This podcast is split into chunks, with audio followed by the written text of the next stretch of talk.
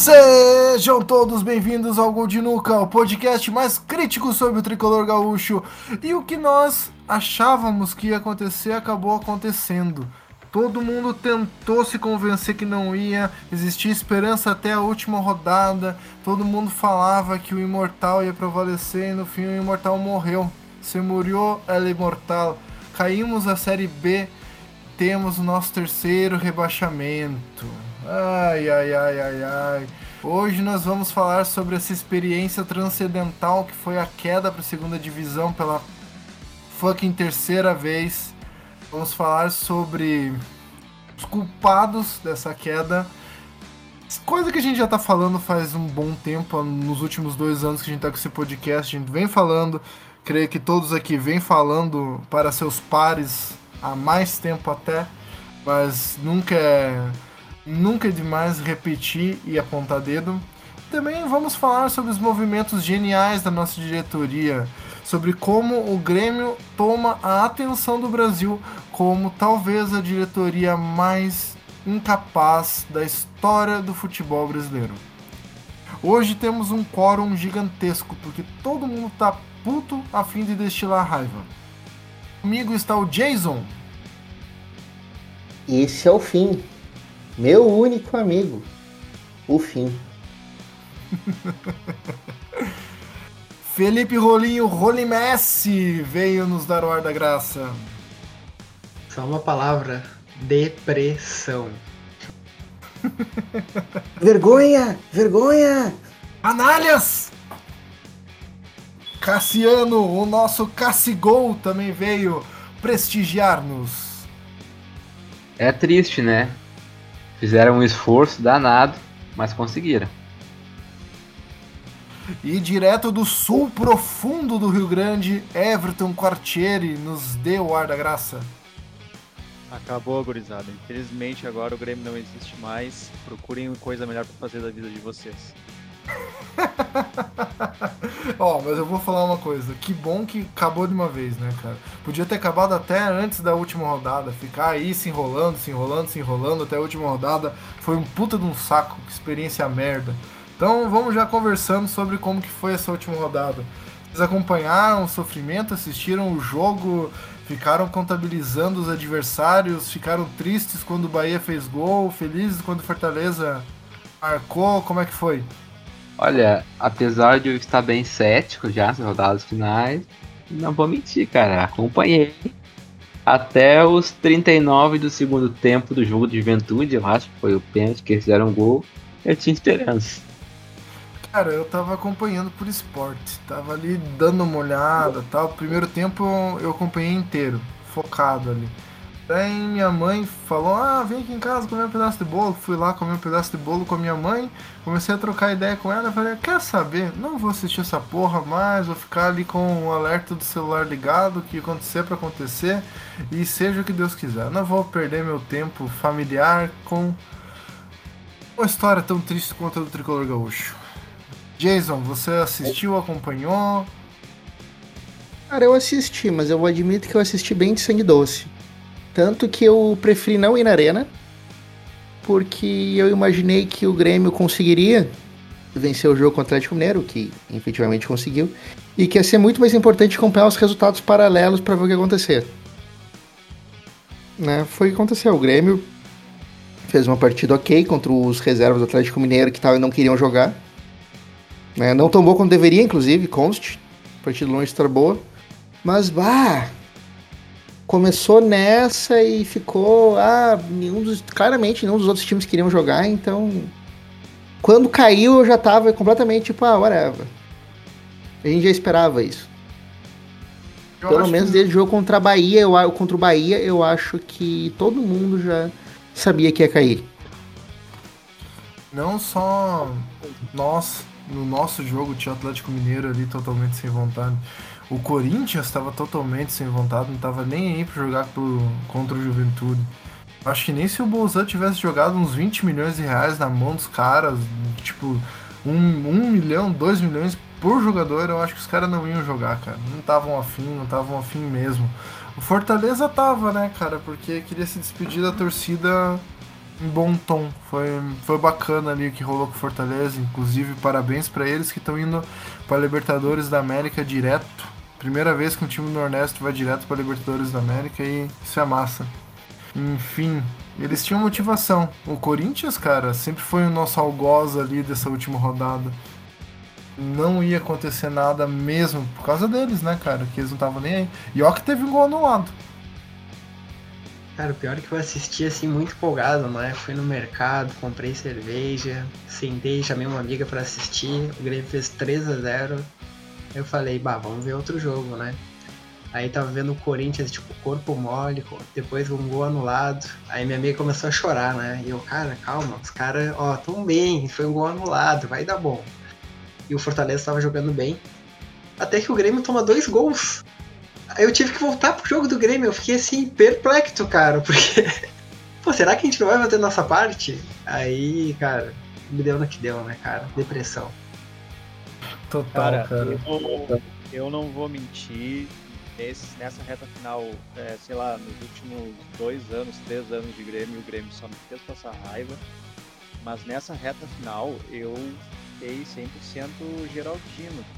Só que assim, ao mesmo tempo, pra mim era uma situação de ganho e ganho, porque se não ficasse na primeira divisão, eu também não ia, não ia me abalar. E realmente não me abalei.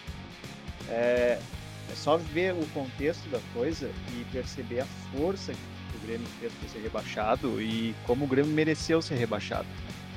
Só que, tá, foi aquela coisa que, tipo, a gente pensa, pô, olha o que transformaram o clube, a gente não consegue largar, né? O Grêmio é que nem droga pra gente. Mas o que tá me assustando mesmo é esse pós-rebaixamento, porque a minha expectativa já era muito baixa com essa direção e eles estão conseguindo me surpreender negativamente. É, Eu concordo contigo, Everton. Ah, eu tava ok pro rebaixamento, mas o que aconteceu desde então, cara, é inaceitável. É simplesmente inaceitável. O- A direção do Grêmio tá conseguindo errar em 80% das decisões. E alguns erros, assim, assustadores, como querer renovar com Cortez, querer chamar o Edilson de volta. Isso aí é inaceitável. Eu fiquei triste, cara. Fiquei triste com tudo, toda a questão do Grêmio ser rebaixado. Fiquei bem chateado. Acho que não tinha como não ficar chateado. Mas realmente, o que, o que me deixa chateado é verdade, cara. Que tá machucando mesmo é esse pós. É ver que, tipo, os caras não aprenderam nada, não mudou nada. E é como se o Grêmio tivesse sido desclassificado na fase de grupos da Libertadores, tá ligado? Não caído pra porra da Série B não perdeu 160 milhões de reais em cotas de TV. Hum, cara, a gente fez um contrato bilionário de TV com a Globo. Bilionário. Um dos melhores contratos que tem de times pra fora do eixo. Vem grana pra caralho pro Grêmio. O Grêmio vai conseguir enfiar no rabo esse contrato, porque se ficar mais um ano na segunda divisão, vai ter que refazer o contrato. Vai perder de vez. Toda, toda barganha que tinha, né, cara? Ai, velho, enfim. Cara, eu, eu acho que o que me deixa, o que me deixou desolado mesmo nesse, nesse momento de pós foi ver é, a atitude não só do Grêmio, mas como da torcida, que parece que o Grêmio se classificou para a Série B. Parece que não foi rebaixado, sabe? É um, foi uma promoção que a gente ganhou para a Série B, porque tá certo que a reta final teve ajudou essa reta final enganosa a criar esse clima de ah nem tudo tá perdido é, tem valores interessantes no Grêmio. Só que é absurdo que o Grêmio tá focado em manter o trabalho que rebaixou o Grêmio para a segunda divisão. O Grêmio tá indo com um salto muito alto para a segunda divisão. Eu nunca vi nada parecido.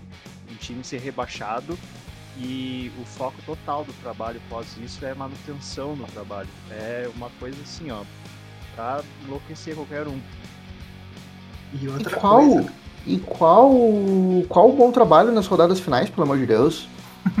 Ganhou Não. meia dúzia de jogo com três contra cinco contra os times que não estavam com reserva, terceiro reserva, e um jogo contra o São Paulo que foi contra o São Paulo já sem nada fazendo no campeonato também.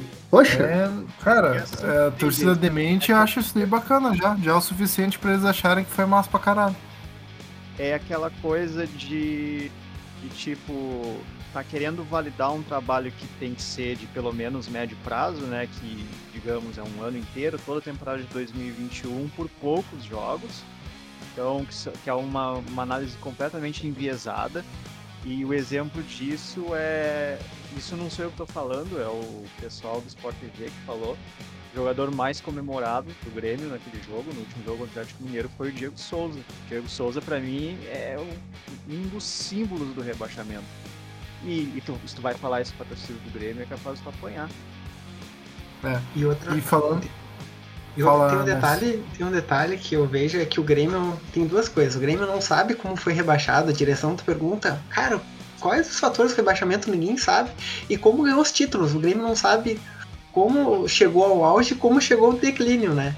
Em qualquer time grande que acontece, que acontece um rebaixamento, cai o tire- eh, departamento inteiro de futebol, cai técnico, cai até o Gandula. Mas o Grêmio, Ah, vamos. O sabe? Cruzeiro foi bicampeão na Copa do Brasil, uma do lado da outra, cara, e caiu pra Série B. Todo mundo foi quase sacrificado pra Satã, cara. Todo mundo saiu, todo mundo persona não grata, ninguém lá quer saber do Dedé, ninguém lá quer saber do Robinho, ninguém lá quer saber do Thiago Neves, ninguém lá quer saber desses caras, velho. E aqui continua a mesma merda, é é inacreditável. Inclusive, pra encerrar o assunto do tópico, o tópico do último jogo, uma das coisas que mais me assustou foi quando acabou o jogo, tá ligado? E a galera, ao invés de quebrar tudo, de ficar puta, de ir atrás de fazer qualquer merda pra mostrar que eles estavam com raiva, ou uma tristeza absoluta e melancólica, a galera tava dando risada, velho. Tava dando risada, tava batendo palminha, tava querendo mostrar apoio pro time, tava lá falando bravos guerreiros, parabéns, vocês tentaram. Mano, não, não tentaram. 19 derrotas. Cara, seria recorde se não tivesse a Chapecoense, cara.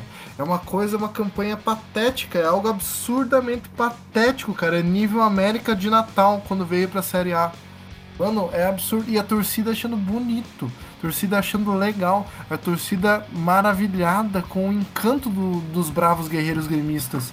Cara, que parada nojenta, absurda, sem noção, vergonhosa, vexatória, ridícula, abismal. Puta que pariu, cara. Eu, me faltam adjetivos pra classificar o quanto essa torcida esqueceu o tamanho do Grêmio, a significância de um time três vezes campeão da Libertadores, que, cara, uma camisa reconhecida até na porra do Japão, onde os caras fazem time tributo ao Grêmio, do outro lado do mundo, os caras têm um time tributo ao Grêmio, a torcida não sabe, parece não saber. A torcida vai pro estádio achando que vai, sei lá, pro barzinho, a cortar o cabelo num barbershop, vai ter um. vai jogar uma sinuca enquanto uma cerveja e o cara faz massagem na orelha.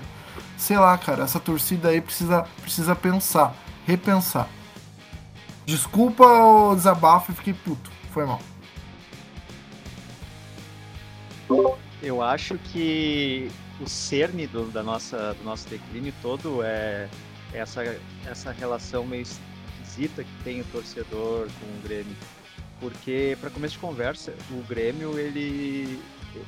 a, função final, eu sempre digo isso, a finalidade do clube de futebol é o torcedor, certo? Porque é o torcedor que mantém o clube, então o torcedor é a ponta final do que o clube, do que o clube cria, do, do, do serviço futebol que o clube oferece.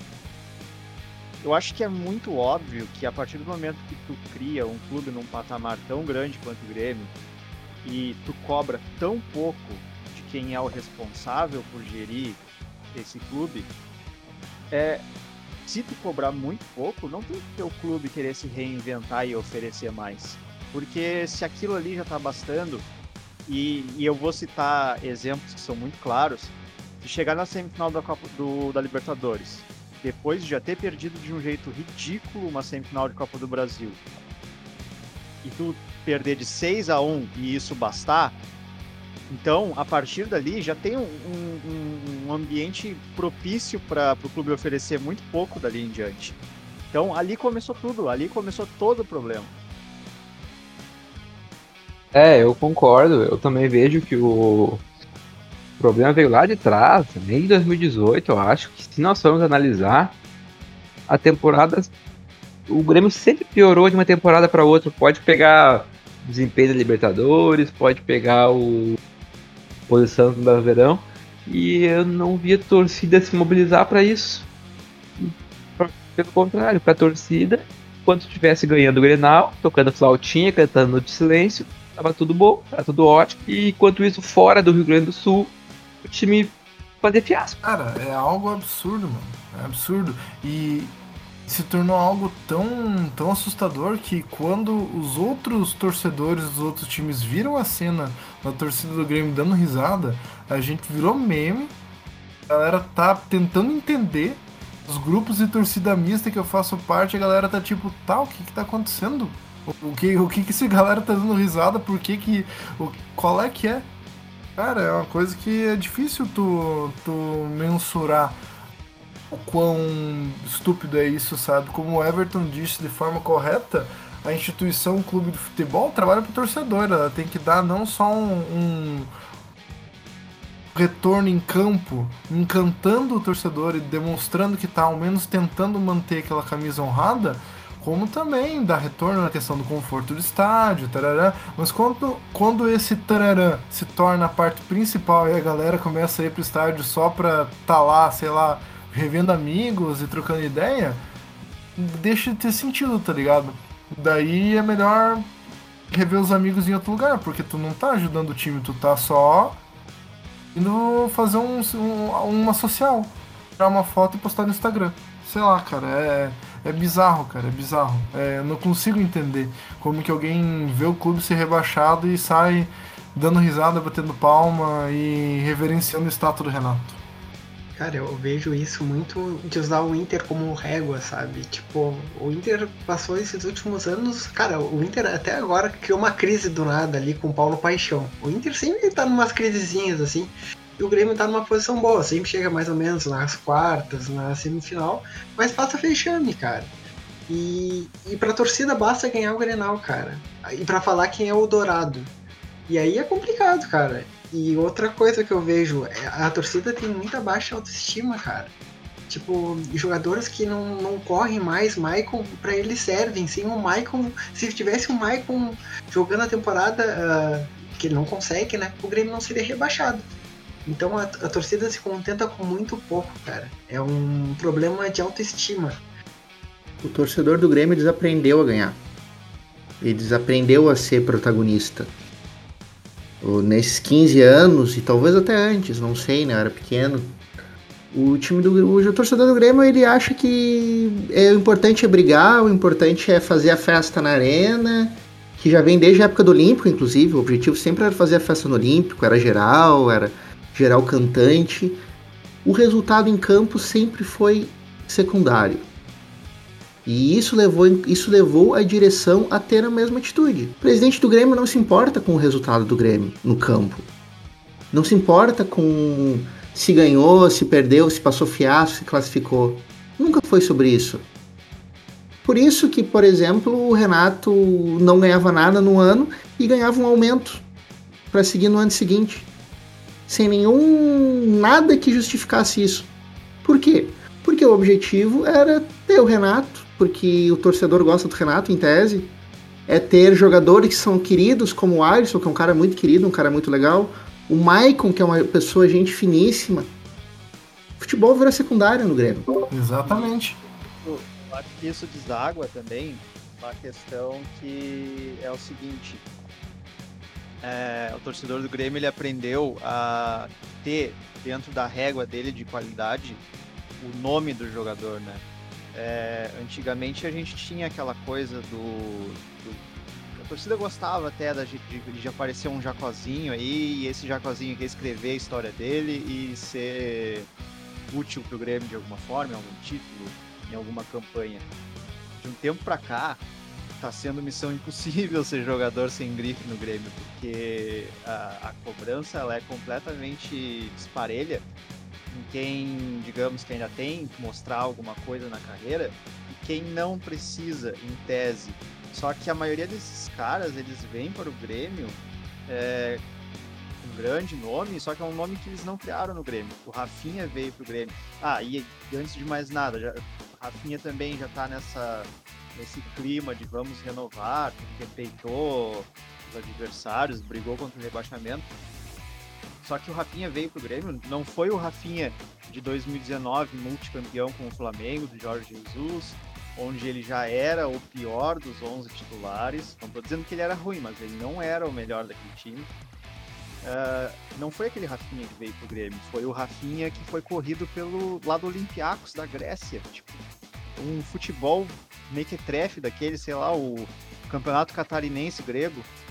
Foi aquele Rafinha que veio parar no Grêmio. E esse Rafinha não veio parar no Grêmio, ele tinha que, suar a camisa no Grêmio. E, e, ele fez isso, sei lá, nos últimos dois jogos, talvez. E de uma forma muito burra ainda, porque ele tentou de todo jeito ser expulso contra o Corinthians. Se ele tivesse sido expulso, o Corinthians nos enfiado uns 4 a 0 É foda, cara, é foda. E isso daí eu vejo uma visão que o Romildo tem, que na questão política ele é muito foda, ele tem uma análise política para fazer a manutenção dele mesmo no poder. Ele tem uma visão muito boa para isso daí. Eu brinquei com vocês ali no grupo do podcast, mas é o que eu acho. Se ele fosse, sei lá, um presidente da Nicarágua, um presidente de Honduras, ele facilmente ia conseguir dar um golpe, se tornar ditador e se manter como uns 30 anos no poder. Porque ele, ele sabe onde mexer, ele sabe quem que tem que se expor, ele sabe que ele tem que ficar nas sombras para não levar soco, para não desgastar a própria imagem, enquanto as outras pessoas estiverem ali na frente, tá tudo certo.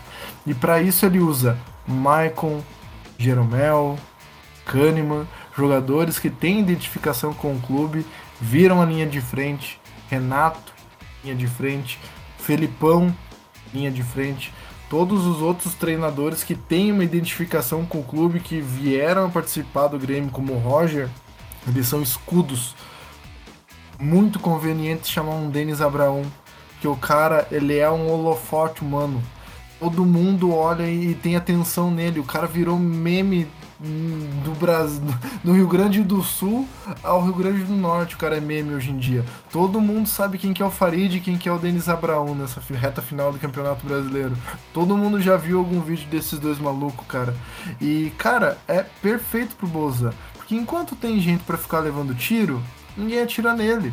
Enquanto tem um diretor técnico para retirar, tira. Enquanto tem o Marcelo Oliveira para demitir, mente. E assim vai rolando, e assim vai rolando. E nessa brincadeira ele ficou. Vai ficar oito anos no Grêmio, cara.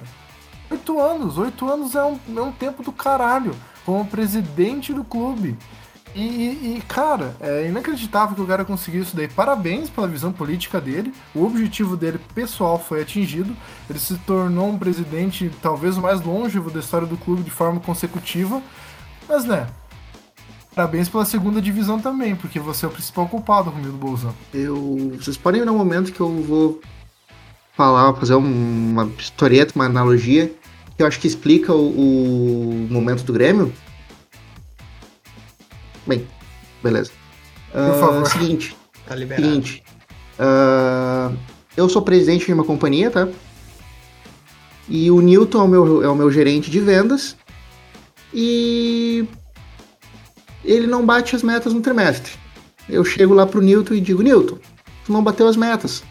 Mas tu é um cara muito legal, tu é um cara muito foda. Então não dá nada. No próximo mês, tu, no próximo trimestre, tu bate as metas. No próximo trimestre, o Newton e a equipe dele não batem as metas. E eu vou lá, Newton, não bateu as metas de novo, cara. Mas tu é um cara muito legal, tu é um cara muito foda. Não dá nada. No próximo mês tu bate as metas. E no terceiro trimestre, Cara, é isso que aconteceu com o Grêmio. O Grêmio perdeu completamente a competitividade porque ele virou um, um antro em que, tipo, não precisa, tu pode ser legal, tu não precisa jogar bola. Há quanto tempo a gente não ficou tipo, com o Renato da vida parado, fazendo absolutamente nada? Porque nada era cobrado dele, ele não tinha cobrança nenhuma, ele podia fazer o que ele quisesse, não tinha ninguém acima, não tinha departamento de futebol, tá ligado? E, cara, Aí os jogadores também, os jogadores o que, que fazem? Que jogador cobra? Que jogador corre no Grêmio? Nenhum. Não corre veterano, não corre base. Quanto tempo que não chega um piada base esforçado, batalhador, não sei o quê? É institucional, gente. O problema do Grêmio é o Romildo. O problema do Grêmio é uma crise organizacional. Tu pode vir Isso qualquer aí. treinador, cara. Pode vir qualquer treinador, pode vir qualquer jogador. Não vai dar certo, porque não existe cobrança interna. Eu acho, Exatamente. eu acho que isso que tu falou é inclusive muito pior do que cair pra B. Porque até era um dos motivos para eu estar tranquilo em cair pra B, entre aspas. Porque eu sabia que tem que fazer um esforço muito grande para ser rebaixado e tem que fazer um esforço ainda maior sendo um clube grande e numa situação financeira relativamente boa como a do Grêmio para não subir, né? O esforço tem que ser homérico. Mas com esse contexto, essa cultura do Grêmio, são basicamente umas, as diretrizes do clube, do não faremos terra arrasada. Isso aí pra mim é muito pior do que pra B, muito pior. Porque eu sinto que não foi um acidente, entendeu? Não foi realmente, foi, foi quase um, um- um plano, um planejamento cair pra segunda divisão. E, e isso está enraizado na direção, está enraizado no, das pessoas que fazem futebol do Grêmio e isso está enraizado principalmente no torcedor. Porque o torcedor ele não está conseguindo ter a autocrítica correta de ver como a gente chegou aqui e eles estão atirando para tudo que é lado e atirando em quem não tem a menor culpa disso. É, é só ver que é praticamente impossível tu fazer uma crítica ao Renato e em momento algum desmerecer a idolatria dele ah, e isso ser consenso no Grêmio. Eu acho que é impossível não ser consenso, por exemplo, na torcida do Flamengo, uma crítica ao Renato. E, e- e é o mesmo Renato, é o mesmo método de trabalho que ele aplicou lá e fez todo mundo ficar louco com ele, ele aplicava aqui e estava tudo bem, porque o Grêmio estava chegando, entre aspas. E, e querem de volta aqui a torcida do Grêmio, né? Tipo, o Renato, véspera de decisão, tava lá no Rio jogando futebol sem nenhum compromisso com o Grêmio, né? Então, esse clube, cara, nem sei o que dizer o que, que virou, né? É, é triste.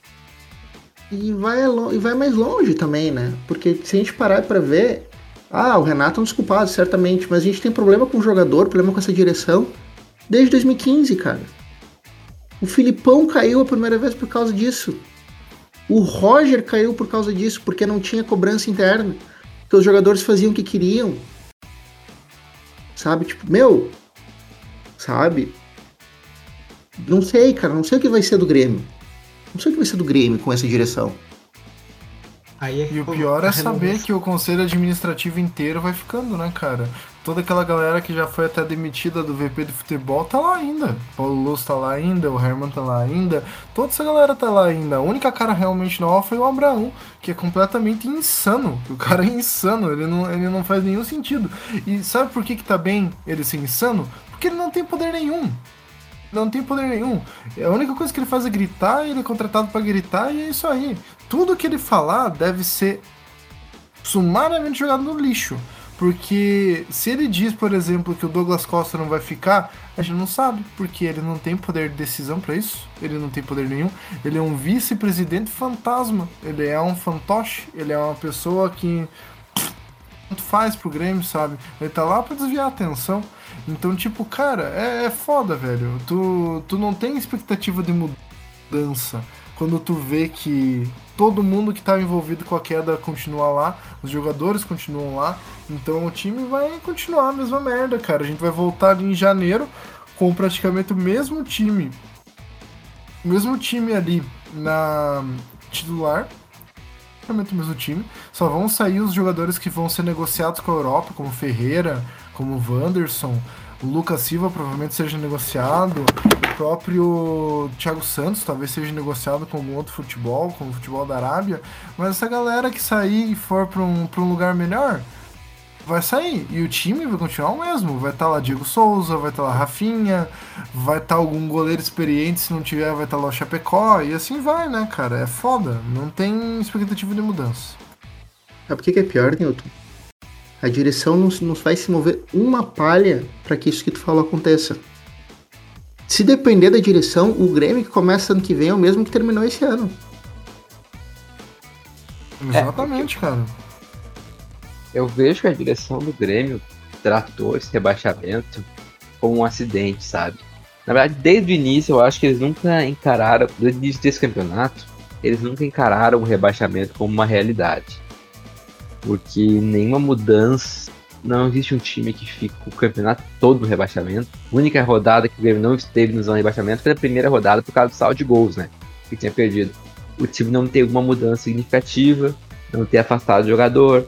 O máximo que aconteceu foram trocas de técnicos, mas o técnico novo ele não mudava, não mudava o esquema tático, não mudava o jogador, não mudava nada. E daí mesmo depois com o rebaixamento se concretizando, eu vejo que o Grêmio diz não, que o projeto tem que continuar, que jogadores que não rendem mais vão renovar. Tu não vê uma indignação por parte da direção com a situação. Parece que eles tratam como se está tudo bom, foi uma, um acaso, uma fatalidade, e se mantiver o que, o que vem fazendo, vai subir fácil para o ano que vem. E esse é o que mais me preocupa. Não tem nenhum movimento da torcida lá também cobrando, né, cara? É, se fosse no Corinthians, meu Deus, cara. Já tinha Não, se fosse lá. no Corinthians, se o Douglas Costa faz o que ele fez no Corinthians, os caras tinham matado a família dele, mano. E eu não tô aumentando, os caras tinham ido atrás da família dele, estavam ameaçando eles de morte, cara. E os caras iam ter que sair de São Paulo, os caras iam ter que sair do Brasil. Cara, indo na linha disso que o Marcelo falou, é muito importante dizer uma coisa. É, eu tinha falado anteriormente dessa questão de que a reta final do Brasileirão criou uma ilusão de que, ah, ok, esse time aí dá para manter, nem tudo está perdido. Só que, indo de encontro nisso que ele falou, do Grêmio ter se resignado né, e não ter feito nenhuma grande mudança, mesmo passando 37 rodadas no ano de rebaixamento, ou na lanterna, eu acho que foi na, na zona de rebaixamento, acho que foram os 38. Não, não tenho certeza, acho que foi. Acho que foram os 37 na, na zona de rebaixamento. Mas enfim. É.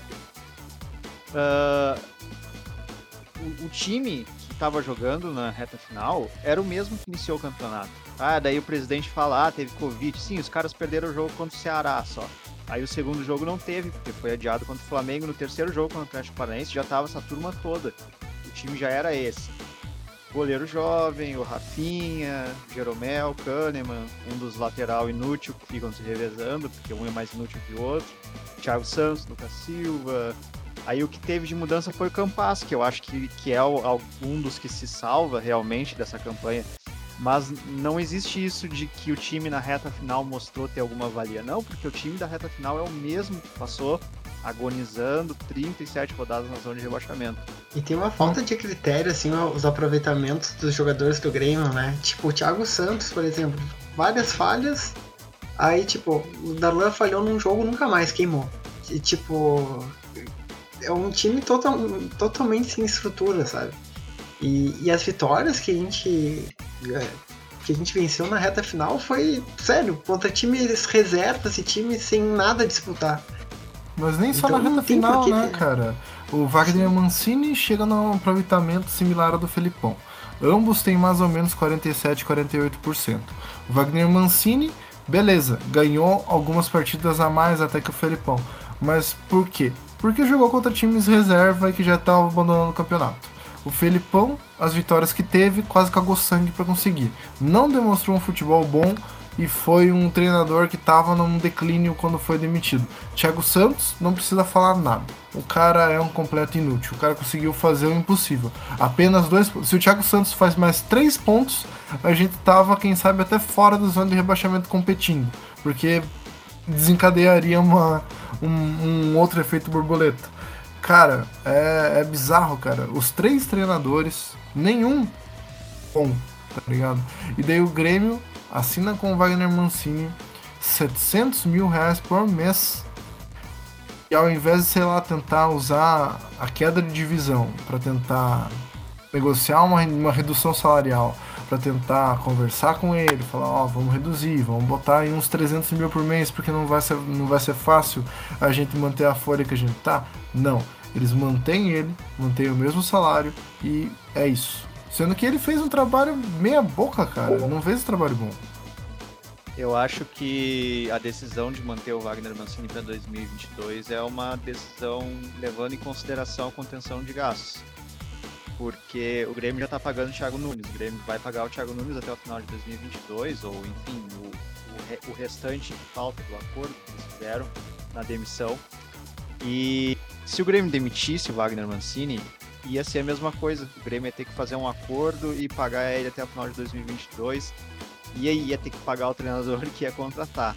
Então eu acho que a decisão de manter ele, por mais que eles falem que, que foi pelo, pelo bom aproveitamento na reta final, eu acho que foi para evitar que eles gastem mais um treinador, sabendo que eles vão precisar seguir gastando no, no Wagner Mancini. O que é, sei lá, é, bate muito com a política dessa direção, né? De tentar fazer o barato, o, que é o barato que sai caro. Eu, eu não sei, eu acho que foi isso. É a lei do mínimo esforço, né? É mais fácil manter o Mancini. É bem isso. Mesmo que ele caiu com o time, ah, mas jogou bem os últimos jogos, deixa o cara aí. Vamos ver o que, que vai dar. Vamos ver o que vai dar e a gente não tem que procurar outro treinador, porque não, nenhuma das buscas de treinador foram tranquilas ou racionais, tá ligado? Antes de vir o Mancini, o pessoal tava baixando as calças pro Roger. Eu sempre achei que esse fosse o pior cenário. Uma melhora do, Man do Grêmio na reta final, o Mancini, e mesmo assim tu não escapasse do rebaixamento. Porque para mim seria nítido que ele ficaria pro ano que vem. E eu não vejo perspectiva de melhora com o Mancini. Talvez eu até suba com ele, tá? Que é obrigação. Mas daí o 2023 vai ser a mesma coisa, provavelmente uma troca de treinador cedo. Então eu não teria mantido o Wagner Mancini. Cara, eu. Já vamos entrar, eu acho que na, na, na, nas especulações sobre ano que vem, o que, que vocês acham? A gente já começar a falar sobre isso. Que dos culpados eu já tô meio que de saco cheio. Acho que tá todo mundo de saco cheio, porque é nítido, não precisaria ter uma conversa tão profunda sobre isso, até porque a gente já vem falando e explanando faz tempo. Sobre o, o ano que vem, nosso futuro, eu vejo alguns cenários possíveis. Vejo que se o time voltar exatamente do jeito que tá, nem o Cassiano falou no grupo que já foi acertado que vai ter um mês de um mês de pré-temporada, né, Cassiano? E vai entrar com o, com o time de juniores, né? No Gauchão, tô correto? É, eu li isso, acho que foi na coletiva do Denis Abraão, que o Grêmio de fato foi, teria sido combinado com o Mancini, que seria um mês de pré-temporada, até porque teve todo aquele déficit do ano passado, o Grêmio não teve pré-temporada, porque teve que jogar, perdeu a final contra o Palmeiras no domingo e na quarta já jogou pré-Libertadores, né? Aí tem toda a questão desse déficit em preparo físico, seria um mês pré-temporada jogando o Galchão com a transição. Mas vamos ver se isso vai manter, né? É, Não acontecer porque... que nem alguns outros anos que eles Exato. prometem e depois, às vezes, a transição perde um jogo, eles já não, já tiram e, e, e voltam ao time principal. Eu acho é. que independente dos resultados que a transição tenha, fazer semente ao Atlético Paranaense, eu acho, e e dar esse um mês pro time principal tentar voltar bem, né? Eu acho que, cara, vai ser o pior cenário possível, porque quando o assunto é Grêmio é sempre o pior cenário possível. Eu acho que a gente entra no que vem, duas, três rodadas de gauchão, já, já levam uns dois pipocos de qualquer time do interior aleatório, e no terceiro jogo entra toda essa velharada, tudo fora de forma. Diego Souza vai chegar com 115 quilos. Rafinha vai estar tá com um efizema pulmonar por causa do cigarro. E a galera vai lá, jogando, achando que tá detonando. E o Grêmio vai ter uns resultados horrível, cara. Horrível. E daí vai bater o desespero. E daí é capaz do Mancini não chegar nem em abril. Se duvidar, cara. Vai ser uma loucura, cara. E isso reflete as decisões que o Grêmio vem tomando nesses últimos dois, três dias depois da, da queda e da manutenção do Denis Abraão, que é assustador, cara. Se a gente for pegar uma linha do tempo. Sobre a questão Douglas Costa, o Denis Abraão falou que deseja manter, porém o Douglas Costa tem duas propostas, uma da MLS e outra do Qatar. Então é provável que o Douglas Costa saia.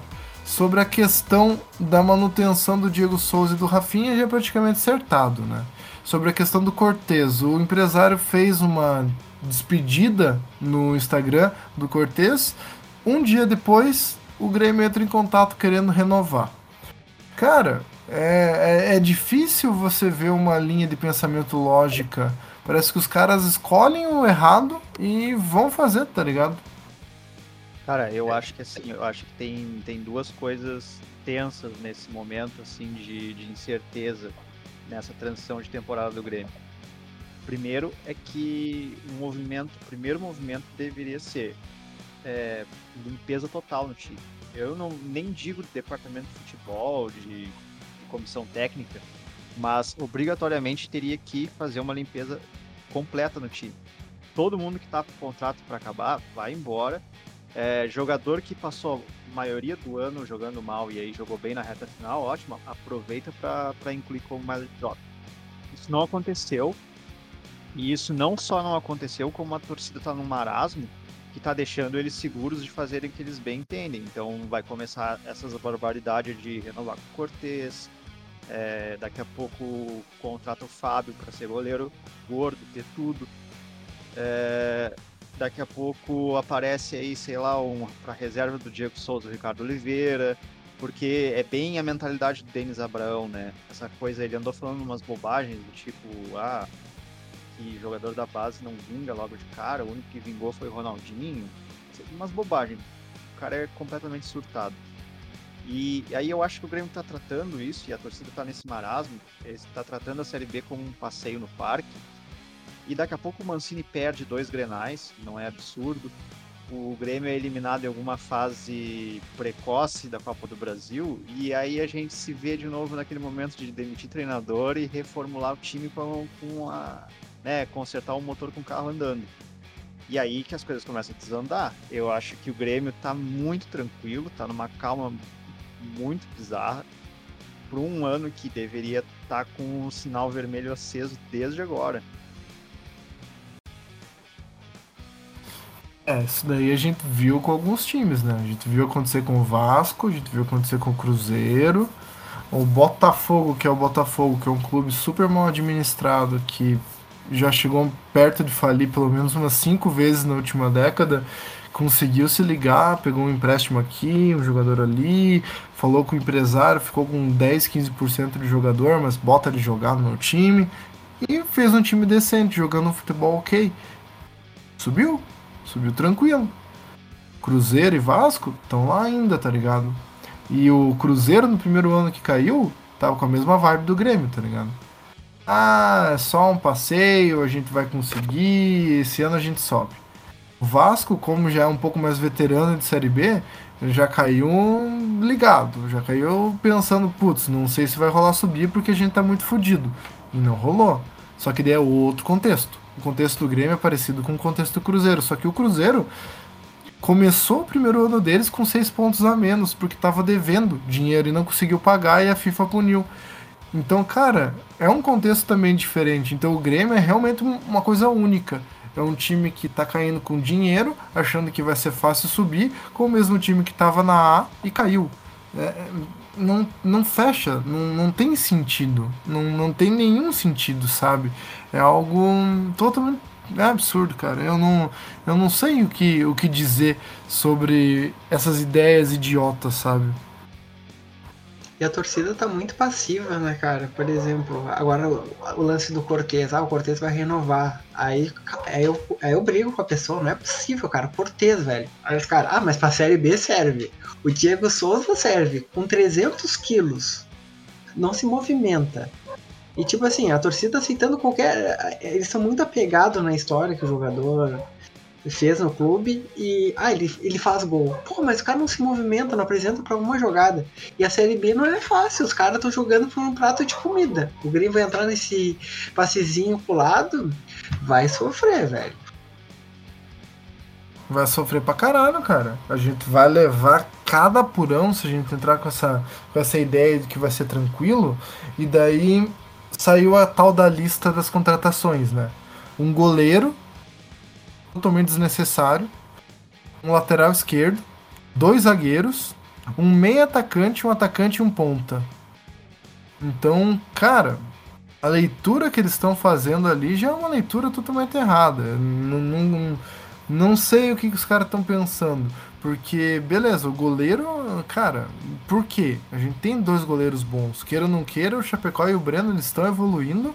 E ano que vem, se eles decidirem um goleiro, né? Não ficarem nessa putaria de trocar goleiro a cada pouco, o cara amadurece, melhora, se torna e ganha casca, né? Vira um puto do goleiro. Mas, cara, é. É triste, velho. Eu desanimo até de falar, porque era tão óbvio que a gente precisava de dois zagueiros em 2018, era tão óbvio que a gente precisava de um lateral em 2018, era tão óbvio que faz anos que a gente precisa de um atacante. E, ah, sei lá, né, cara, tá louco. E meio Mas atacante. eu ia perguntar isso, Newton. Essa lista que falou de reforços não é a mesma de todo ano? Entra ano, sai ano, o Grêmio precisa de um centroavante, o É, Grêmio precisa de um ponto, o Grêmio precisa de um zagueiro, o Grêmio precisa de goleiro. Isso aí pelo menos desde 2018. É, são- fim, é os mesmos nomes. Você deve ter tido pelo três menos cara. cada posição são cinco de cada uma dessas e nenhum dá certo. É, eu, mal, né? é, eu vejo que. Tá, ah, pra gente poder avaliar se essa lista aí ela atende nossos inter- interesses ou não, a gente precisa saber primeiro quem vai sair, né?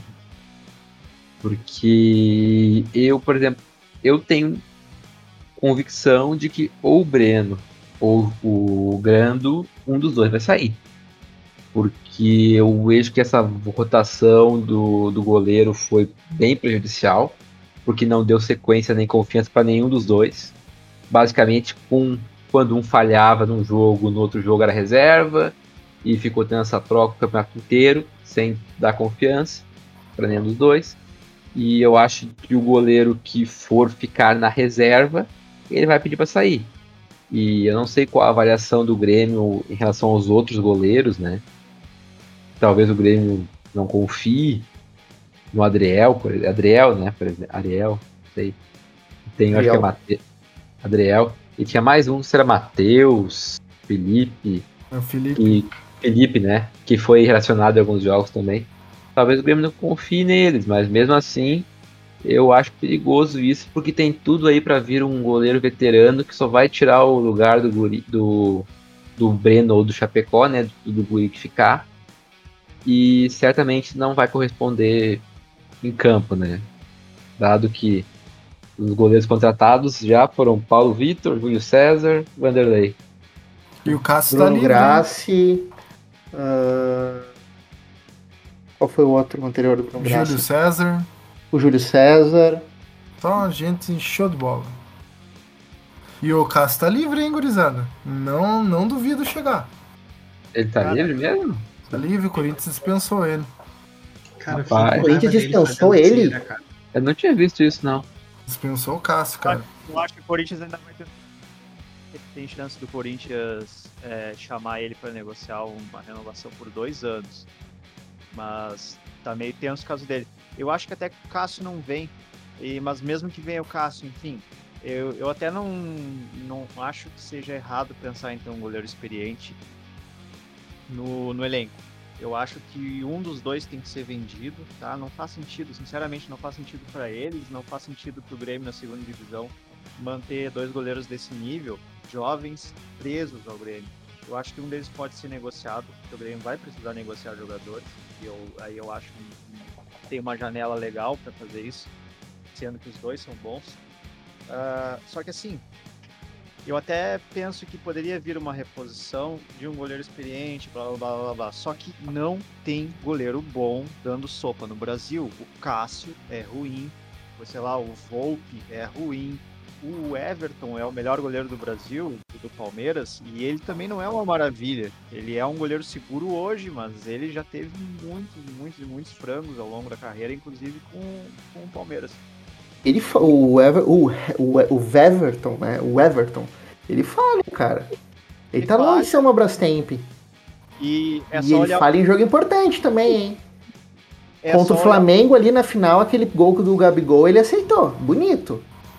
Próprio Sim, Santos do Cap, né, cara? O Santos do Cap agora contra o Galo teve uma, um desempenho, ele teve umas defesas difíceis, mas ao mesmo tempo acabou aceitando um, dois gols ali que não, não podia, né, cara? Não, e o Diego Alves também, pelo Flamengo. Enfim, não tem goleiro bom dando sopa no Brasil. Diego Alves é ex-jogador também. Eu acho, eu acho que o Grêmio tá bem servido de goleiro e o Grêmio tá querendo é, resolver um não problema, né? Achando que o problema dos nossos goleiros é falta de experiência. Só que se tu for ver, eles estão falhando na média de todos os outros goleiros do Brasil. E não, não tem nenhum absurdo na temporada que eles fizeram. Ah, mas aí os caras pegam o Breno chorando. É bobagem, né? Os caras estão se agarrando umas bobagens. E sei lá, são é um pensamento completamente imbecil. Eu ficaria para 2022 com um dos goleiros, o outro eu negociaria. Lateral direito, já que o Wanderson vai sair, nenhum, nenhum, nenhum, nenhum. Vende o Wanderson e depois vê. É, nenhum dos laterais esquerdos, nenhum. É, um dos volantes só, desses que terminaram, ou escolhe o Thiago Santos e negocia o Lucas Silva, ou fica com o Lucas Silva e negocia o Thiago Santos. Campaz, o Jonathan Robert foi uma surpresa até que, que grata nessa reta final. E talvez, talvez, talvez, talvez o Churin, por assim, para algo emergencial no começo. De resto, cara, de resto, pa- passa tudo no troco e, e- e vai atrás de, de reposição. Não, não dá, não dá pra ficar com mais ninguém. Não tem como. Eu concordo contigo, cara. Eu também faria uma terra arrasada, venderia todo mundo que tem, recomeçaria quase do zero. Fica com um ou outro nome que presta e deu, cara. Tem outros nomes que a gente sabe que provavelmente vão ficar, como o Borja, que é bem provável que vai ser acabado o empréstimo dele por pedido do próprio Borja, enviado para Colômbia, que ele tem proposta. O Vidia Sante já não ficaria talvez sendo titular absoluto. Então imagina sendo reserva. Ele tem mercado na Europa, também vai embora. Então do Campaz, não sei se fica, gostaria que ficasse, mas se tiver uma proposta, creio que vão vender pelo interesse do próprio jogador. Então são coisas assim que o time teria que estar ligado já pensando que vai ter que lidar com esse tipo de situação. Só que daí você pega a- as soluções que o, que o Abraão nos presenteia, é, fazer a nossa dupla do lateral direito pro ano que vem ser Edilson e Rafinha, né, cara? Daí É. fica difícil. Daí fica difícil, cara. Sabendo que teve o Felipe que foi emprestado pra Ponte Preta, que teve um bom ano. Cara, daí fica difícil. As previsões para ano que vem até agora são bem complicadas, tá? E eu acho que é complicado a gente fazer uma lista de dispensa porque tem jogadores que nós temos contrato ainda. Tipo, por exemplo, Diogo Barbosa, Alisson, Paulo Miranda. Que eu não acho que nós vamos conseguir arrumar um clube para esses caras. Então, Eu acho, cara. é, eu acho que isso é difícil. Já um Thiago Santos, por exemplo, eu acho que é mais fácil Grêmio arrumar um clube pra ele, por exemplo, se não houver interesse em manter ele. Olha, eu acho que a gente consegue se livrar desses jogadores que você citou se eles forem muito bonzinhos com a gente. Se eles quiserem tomar iniciativa igual o Vitor Ferraz tomou. Porque se depender do- de um outro clube nos procurar pra levar o Paulo Miranda, aí a gente tá num mato sem cachorro total, Ah, né? Mas aí eu vou ter que discordar, porque o Vitor Ferraz ele saiu agora faz dois meses, né? Ele ficou pelo, acho que ele ficou uns dois anos, eu acho, um ano, mais de um ano sem jogar aqui, apenas existindo. Então, Foi Dos, só- dos jogadores que tem contrato com o Grêmio, quem, tem, pro- quem poderia sair mesmo? Eu não vejo alguém querendo o Paulo Miranda. Eu acho que o Alisson só, cara. O Alisson, talvez.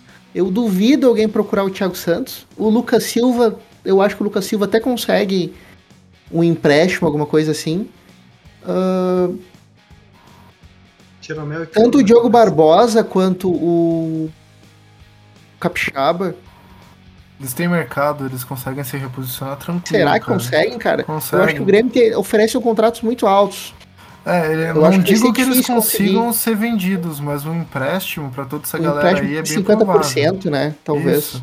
Que nem, que nem agora que o Grêmio tava tentando fazer com o GPR, uma coisa absurda, é delirante o que eles estavam fazendo com o GPR, cara. Eles estavam querendo dar o GPR pro Alavés. Eles falaram, não, pega e nem precisa pagar salário.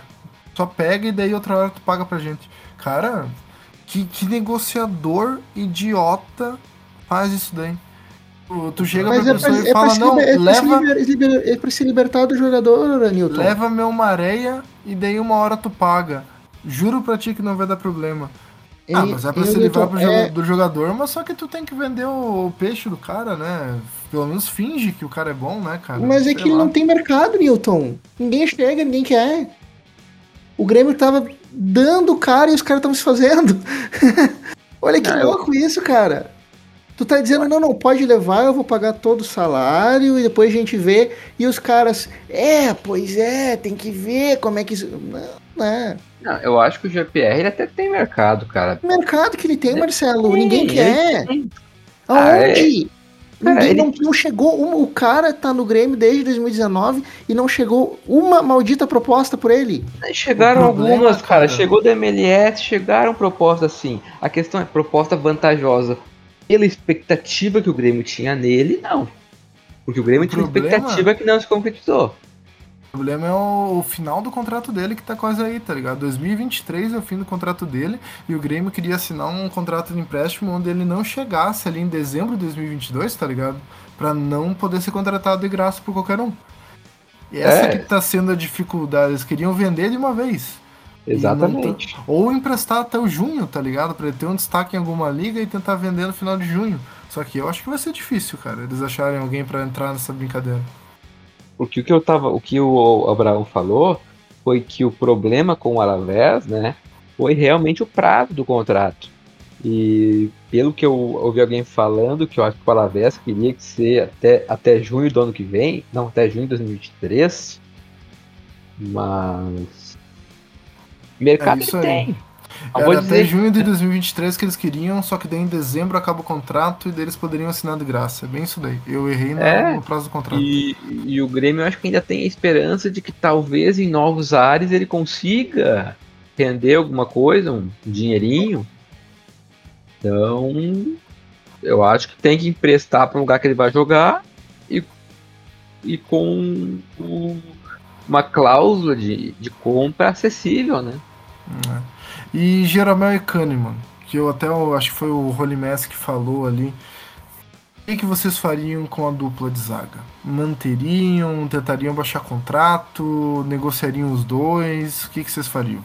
Cara, esse ano eles nem jogaram juntos, né, cara? Um, eh, quando um lesionava, o outro voltava. Eu acho que tem que trazer alternativa pros dois. Eu acho que o fim, o já acabou esse ciclo. Já era pra ter buscado soluções. Então eu acho que tem que trazer dois jogadores e e começar o processo de se despedir desses dois jogadores, né? Porque a torcida tem um problema com despedidas, né? E esses dois marcaram muito a nossa história, né? Processo, Rolimessi. Que mané processo, Rolimessi? Processo de despedir, a gente tá se despedindo dele há dois, deles há dois anos. Tem que dispensar esses dois de uma vez. Olha, eu gostaria que a torcida autorizasse. Apontar a porta da rua, tá ligado? Apontar a porta da rua. Porque o Kahneman a gente nem sabe se vai jogar e tem um salário enorme. E o Jeromel já é ex-jogador e só incomoda. Só faz panelinha. Tem que mandar esses dois assim, ó. Pra longe.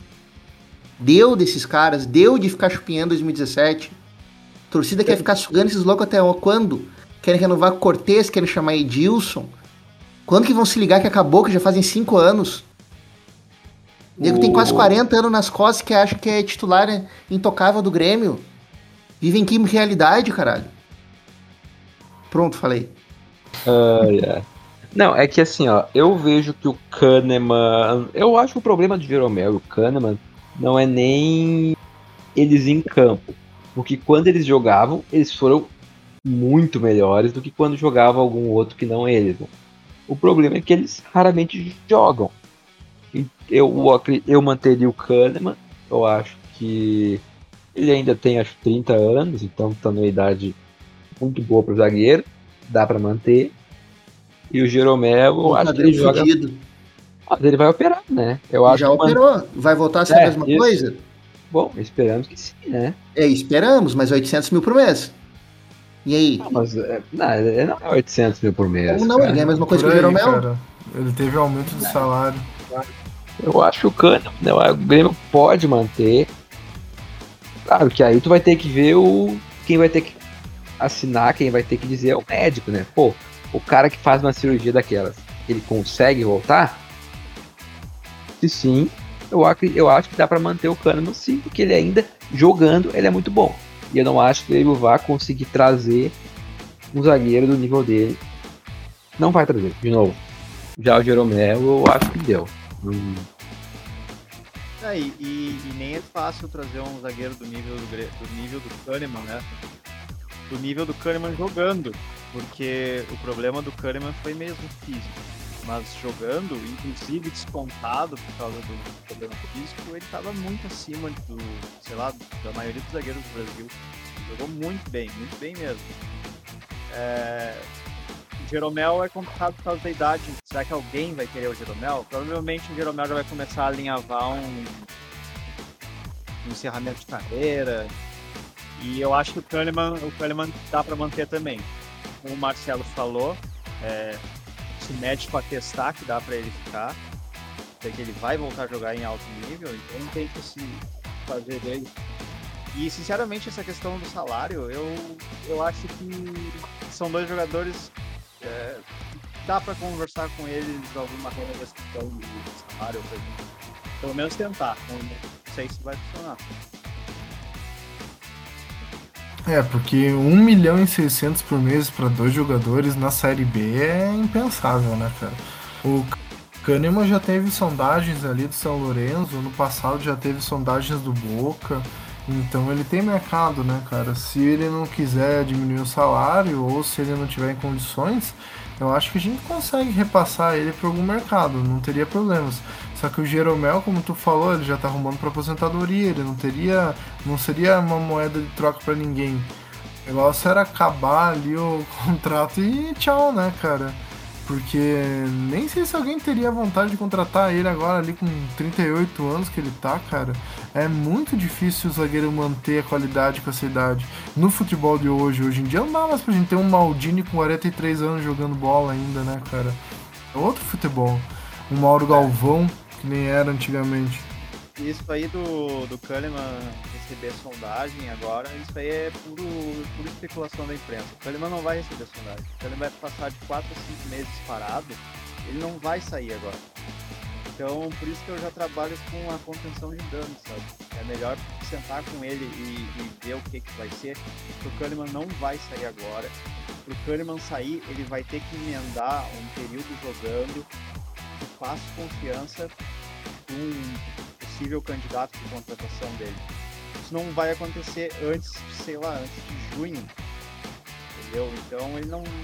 Ninguém vai querer assumir essa bronca. Então é melhor o Grêmio já começar a se preparar para sentar com o Kahneman e conversar. Olha, tipo, vamos reduzir esse salário pelo menos enquanto está machucado. Eu não, eu não acho difícil ele aceitar. O Kahneman parece um cara realmente muito focado no Grêmio. Então, o Jeromel, eu acho que até vai aparecer proposta. Assim. Eu acho que ele talvez não queira sair, porque sinceramente o Jeromel tá parecendo que ele não tá mais afim de se, se incomodar, sabe? E ó, a notícia quentinha. O goleiro que o Mancini pediu foi o Matheus Cavicchioli, ex-gremista, que tava lá, que tá lá no América Mineiro e a diretoria do América Mineiro recusou a proposta do Mancini. Proposta do Que é Grêmio, no caso, né? É, proposta do Grêmio. O Mancini conversou, entrou em contato ali, como ele tem contato com a diretoria do América Mineiro. Tentaram fazer uma proposta que já foi recusada. Mantém o Matheus lá no América Mineiro pro ano que vem. Mas daí a gente já consegue ver o perfil do goleiro que o Grêmio tá indo atrás, né? E que é outro goleiro gordo, velho e que falha tanto ou mais do que Breno e Chapecó. É, Vocês 35 lembram anos de idade. o- Vocês lembram quando o Grêmio foi atrás daquele goleiro da Ponte e veio o, Van... o Vanderlei no lugar? Qual que era o nome daquele goleiro da Ponte? Foi pro Atlético Mineiro depois. O Everson, O, é... o- Isso! ele era do O Grêmio Ceará. ofereceu tipo 150 mil reais Sim, Lembra foi disso? ridículo, cara. Os caras deram risada na nossa proposta, velho. E o Everson Parcelado. cresceu, né, cara? Cresceu, tá jogando bem ali. No nível dos goleiros brasileiros, ele tá na média. Então, o Grêmio poderia ter muito bem investido nele, né? Seria um goleiro aí pra Não, 5, 6 anos. O, o, o- bizarro foi a proposta. Ah, Eu, eu achei procurar esse cara super ok, mas ah, não oferecer esse, essa quantidade, tá ligado? É um desrespeito, não. É um desrespeito. É bizarro, cara, é bizarro. E daí agora, cara, olha o perfil do goleiro que o Grêmio tem no trás, mano. Vai vir um Jailson da vida. Ainda bem que o Cruzeiro já contratou. Não, dá pra ver que o clube não aprende nada, né? É, cai, é eliminado por goleadas e não aprende nada, né? Não, porque não é o futebol que importa, Felipe. É. Não é o futebol que importa. O futebol não é prioridade no Grêmio desde, cara, de, na gest- toda a gestão do Romildo. Sempre foi economizar grana, vender jogador da base e dar um showzinho pra torcida de vez em quando. Título não, nunca foi objetivo. Aconteceu porque aconteceu, porque as estrelas alinharam, o Renato estava no bom momento, tinha uma boa galera da base já pronta. Mas nunca foi o objetivo. Eu acho que, que o problema da direção é burrice mesmo, cara. Não é nem falta de trabalho. Porque, tipo, eu tenho certeza absoluta que os caras estão tomando café, um cafezinho na arena lá e eles pensam conversando, assim. Eu já falei isso pra vocês muitas vezes. Eles devem conversar assim, pô, como é que a gente conseguiu cair com Rafinha, Diego Souza e Douglas Costa no time, sabe? Eu acho que a avaliação interna dos caras é de gente burra mesmo. Porque os caras olham pro que aconteceu em 2021 e acham que o problema é que o time não tinha experiência. Porra, tem que ser muito burro pra pensar que esse foi o problema do Grêmio em 2021. Que esse foi o problema do Grêmio em 2020 ou em 2019. Tem que ser muito burro pra olhar pro Breno, pro Gabriel, inclusive amparado por estatística, e pensar que, tipo, putz, de repente o Matheus Cavicchioli ali, já tá com aquele barrigão marcando na camisa, é o cara que faltava pra gente. É, é muito, mas tem que ser muito burro. Eu tenho até medo que dessa lista de contratação do Grêmio que não apareça aí uns Dedé, Alexandre Pato, Paulo Henrique Ganso, porque o Grêmio tá pensando no futebol ainda. Nenê. Nenê, é. O Grêmio tá pensando no futebol com uma cabeça de 1998, cara. É foda, cara. Não. E Resumindo. o pior é aí- que não faltou experiência merda nenhuma. A média de idade do Grêmio deve ser altíssima. Se tu Claro pegar que o é time ideal do Grêmio, tira, te desconta o goleiro. Tu tem Rafinha, tu tem Jeromel, tu tem Kahneman, tu tem Cortez. Só aí já tem uns Costa. 34 de a média de idade da zaga da defesa é o que 34 anos, 35, Ai, ai. Né? falar, Aí tu tem cara? a dupla de volantes que é o, o Lucas Silva é, é novo, não? O Lucas Silva tem uns 28. É, tem os 28. É, ele tá meio ele tá meio baleado já, mas ele tem uns 28. O Thiago Santos deve ter 32, né? Ou 34. Por aí, 32. É, sabe? O Douglas Costa com 31, Diego Souza com 36. Que, que experiência que tá faltando nesse time, meu Deus. Pois é, né, cara? O jeito como o Grêmio joga é tudo muito burro, tá ligado? Tipo, dois volantes, nenhum marca. ah, improviso de colocar o Alisson de, de 10 e um time que jogou Libertadores é começar com Cortez, sabe? A gente já, já começa com 10 no jogo. Aí Diego, Diego Souza, 300 quilos eh, se movimentar. Eu não acredito que um dirigente de futebol enxergue alguma coisa ali, né? Ah, mas ele, vou cruzar a bola pra ele ele vai ter gol. Porra, o cara não. Tipo, um contra-ataque, dois jogadores nas pontas de velocidade, o centroavante tá lá, na, tá lá no círculo central. É tudo muito burro no Grêmio, cara. Merece tanto tá. Isso é com certeza. Então, gurizada, tem mais alguma coisa que vocês querem explorar sobre o, sobre o Grêmio? Ou já deu? Não tem mais nenhuma perspectiva que vocês querem falar? Nenhum movimento burro? Vamos esperar outros movimentos burros pra gente passar raiva. As coisas vão melhorar, eu quero saber de vocês. Quais as perspectivas? Vai melhorar ou não vai melhorar? Não, não vai melhorar. Vai piorar muito antes de piorar. Eu acho que. Sei que se vier o Edilson, eu vou me estressar. Eu acho que por enquanto não vai melhorar porque não tem que acreditar nisso, né, cara? Todo o movimento tá pra piora, inclusive. É, sei lá, o, o Grêmio caiu e a direção simplesmente virou pro outro lado e tá com a cabeça enfiada dentro do próprio rabo. É isso aí. Não tem perspectiva de melhora nenhuma, cara. Ano que vem é preparar o Rivotril que vai precisar.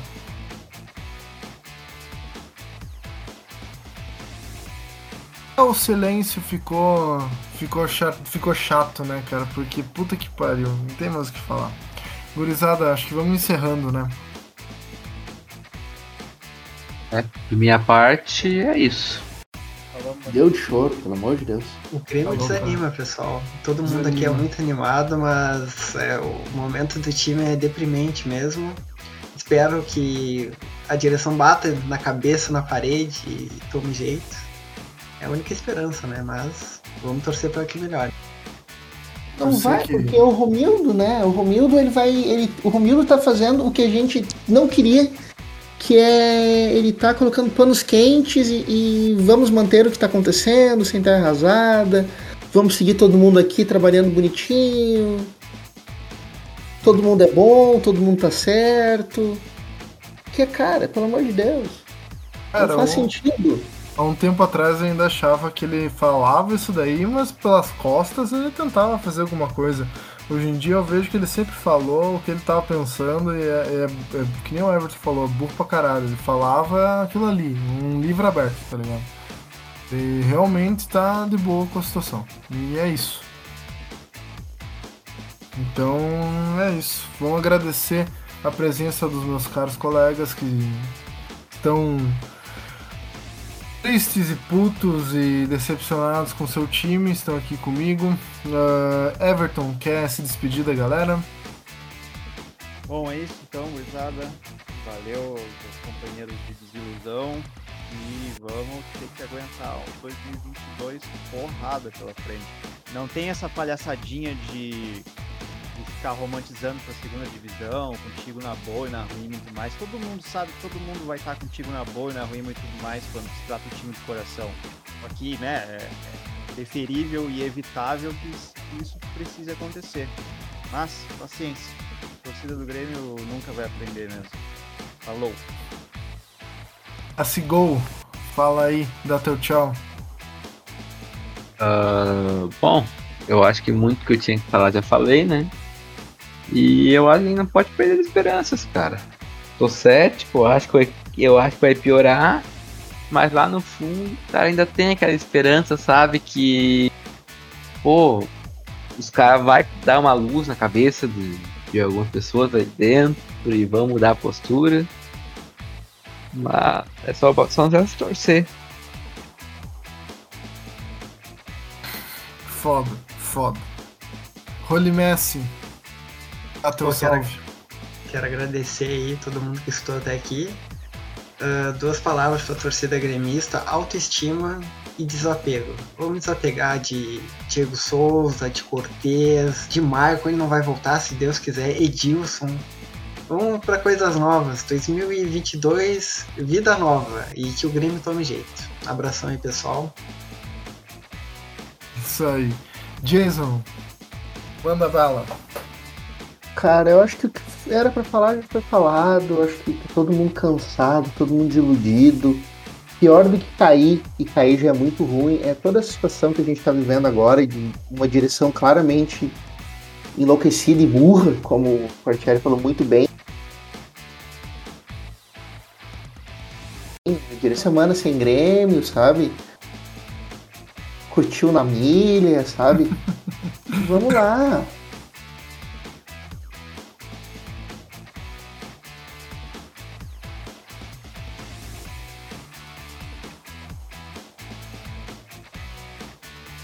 A gente Cara, muito obrigado pela audiência, obrigado por estarem aí escutando o nosso podcast. Não queríamos ser tão negativos, bem na moral, queria que esse podcast tivesse começado em 2016, mano. Essa mesma galera aí, nós curtindo a vibe vitoriosa, comemorando pra caralho, indo bêbado, conversar no pós-jogo. Mas infelizmente esse podcast veio justamente como um grito de desespero, vendo os erros pronunciados. E os erros nos levaram à Série B e podem nos levar a, ao infinito e além, só que ao contrário. Então, valeu, um abraço, até mais, cuidem-se e adeus. Deus não, muito pesado. Tchau, tchau.